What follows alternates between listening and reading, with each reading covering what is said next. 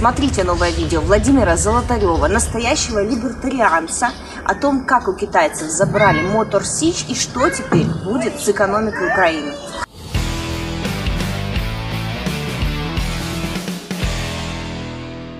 Первый вопрос по Мотор Сич.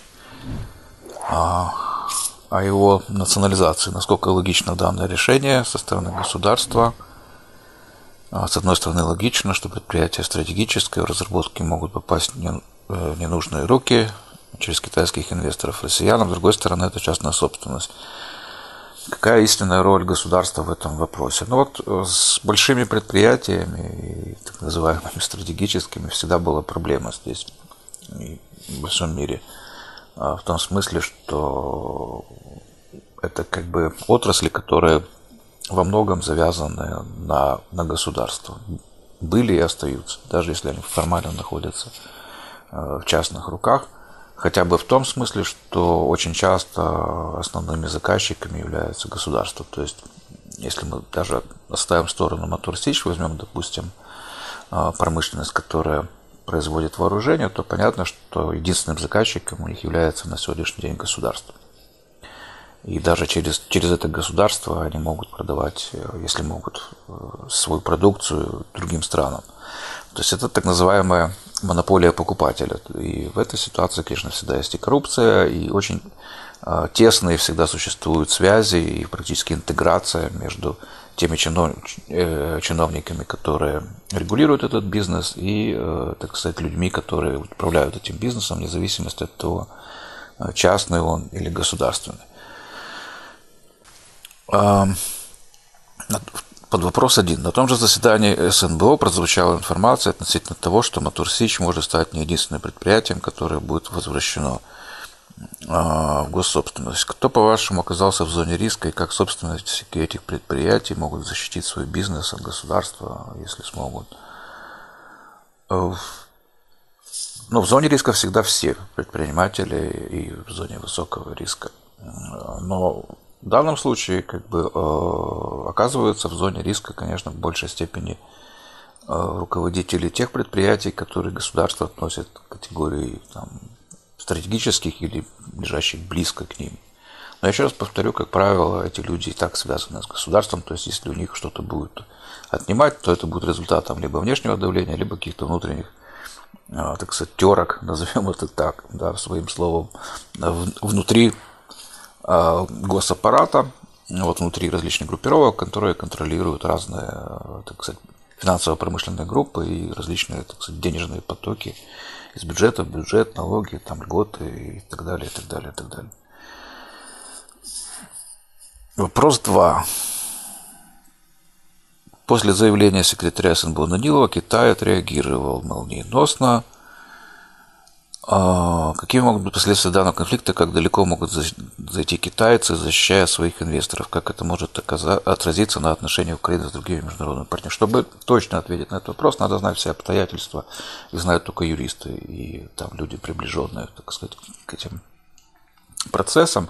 Можно только в общих чертах, так сказать, ответить. Ну, скажем, если бы я был э, правительством, я бы не имел дела с, с Китаем в максимально возможной степени. Ну, Причем а, очень удивительным образом. То есть я бы полностью открыл свои границы для китайских товаров, не брал бы там с них никаких пошлин, ничего, то есть свободную зону, зону свободной торговли э, установил бы даже в одностороннем порядке, потому что Китай как бы производит сейчас огромное количество и практически всю номенклатуру, имеющуюся сегодня продукции, так сказать, легкой промышленности, там, тяжелой промышленности, выражаясь в терминах советских. Вот, поэтому это все нужно, это все нужно покупать, но с инвесторами нужно быть осторожными, потому что китайский бизнес, особенно крупный, это бизнес компартии. Соответственно, он всегда имеет какие-то политические интересы. То есть я бы, я бы запускал инвесторов через, допустим, криптовалюты. Да? То есть вот китайские граждане, там неважно кто – вот могли бы покупать акции, там, допустим, сделал бы продажу за криптовалюту, тем самым бы а, запустил сюда реальных китайцев, пусть даже это будут там коммунисты и так далее, но они а, не могли бы пропихивать свои тут интересы через а, инструменты, так сказать, там, управления теми или иными предприятиями Вот, то есть пускай покупают как частные лица, пожалуйста. А,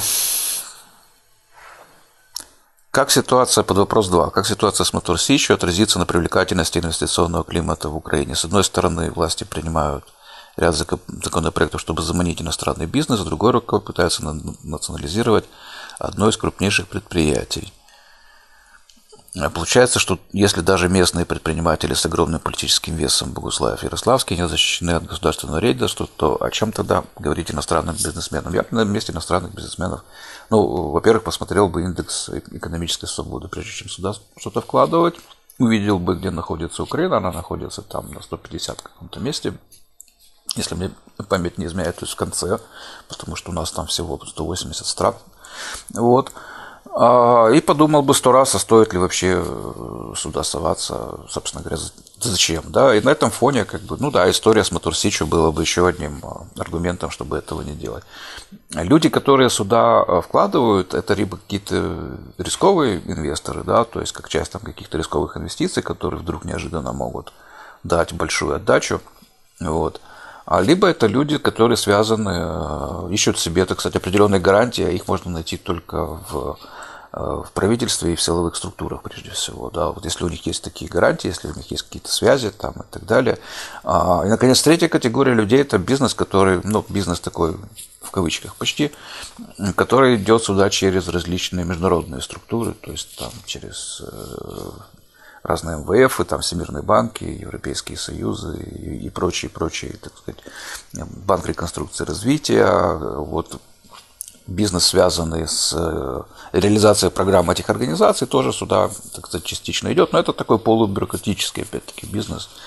Вот. Поэтому я не думаю, что как бы, ситуация с Моторсичью что-то сильно изменит э, в общем, в общем представлении так сказать, о нашей стране. Вот, поскольку оно дается, так сказать, нашим местом в рейтинге экономической свободы. Ну, вот еще скажу, ну, вот еще у них еще и Матурсич там национализировали. Ну, да, все понятно. То есть нет смысла туда а, вкладывать деньги, потому что это крайне ненадежное дело.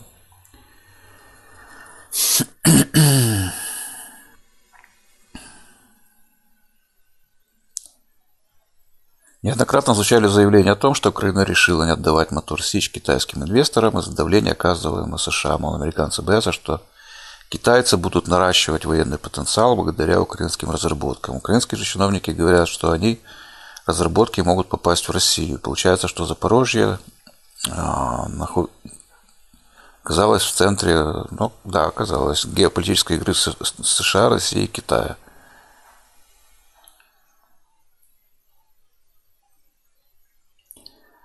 А, ну, я не знаю, так сказать, относительно того, насколько там Турсич действительно является каким-то флагманом передовым и так далее. Скорее, тут речь идет о массовом производстве относительно дешевой продукции. Вот, наверное, в этих э, для этих целей этот, это предприятие может быть интересным, потому что ну, опять-таки мне неизвестно, но, возможно, я ошибаюсь в данном случае, о том, что есть какие-то новые и перспективные, там, какие-то радикальные там, разработки, которые а, могут на что-то сильно повлиять, на, допустим, баланс сил. Вот. Американцы традиционно, конечно же, якобы конфликтуют с Китаем, но там конфликт тоже очень интересный. То есть там на самом деле конфликтуют не американцы, а партии. Вот, то есть демократы прокитайская партия, республиканцы антикитайская. Сейчас у власти демократы. Если наши, так сказать, э, действовали, пытаясь подыграть американцам, то они пропустили немножко время. То есть, поскольку надо было это делать раньше, пока у власти был Трамп. Вот, и республиканцы. Теперь там большинство везде, и президент, и Конгресс, и Сенат почти что. То есть собственно говоря, они, ну, они-то на словах, конечно, против Китая. Вот надо понимать, что вот логика всех этих событий, всех этих а, как бы действий всех этих администраций, да, она диктуется не какими-то соображениями, там, э, которые действительно связаны с тем, что вот они, мы не хотим там допустить Китай куда-то. Да, это так думают политики, они могут так решать действительно. А вот то, что делают здесь уже конкретные бюрократы, у них своя абсолютно бюрократическая логика. Вот. Возможно, тут просто люди отрабатывают, так сказать, старые какие-то свои схемы, вот, и действительно давят на эту несчастную Украину, чтобы она, так сказать, не отдавала этот завод китайцам, потом они поставят себе галочки где-нибудь там, что вот у них, так сказать, они сделали это дело, вот, добились вопроса, их повысят по службе, там дадут какой-то пончик, там еще что-нибудь с ними случится. Вот это реальная на самом деле э, картина, да, а не та, что мы себе фантазируем всегда, что там сидят какие-то умные стратегии. Стратегии, безусловно, есть, и они есть и в политических партиях, и в администрациях в целом, но их тоже, во-первых, не всегда слушают, мягко говоря, а, ну и, во-вторых, не они реализуют всегда эти политики, а всегда эти политики реализуют бюрократы, поэтому мы не должны здесь особенно преувеличивать, так сказать, э, то, что происходит в плане того, что вот это Америка хочет, как у нас пишут, любят писать Америка. То есть, кто такая Америка, покажите мне ее, да, то есть, это кто? Безумный Байден, там, это жители штата Техас, или кто это, жители города Нью-Йорк. Вот. То есть вот Америка хочет. Америка ничего не хочет, потому что это не субъект. Это хотят какие-то конкретные люди, которые реализуют свои конкретные цели. И с вероятностью там 80% можно сказать, что это цели бюрократические, даже, а не политические. Подписывайтесь на канал Бизнес Арена. Мы настоящая либертарианская СМИ. А также подписывайтесь на канал Владимира Золотарева. Все ссылки в описании к этому видео.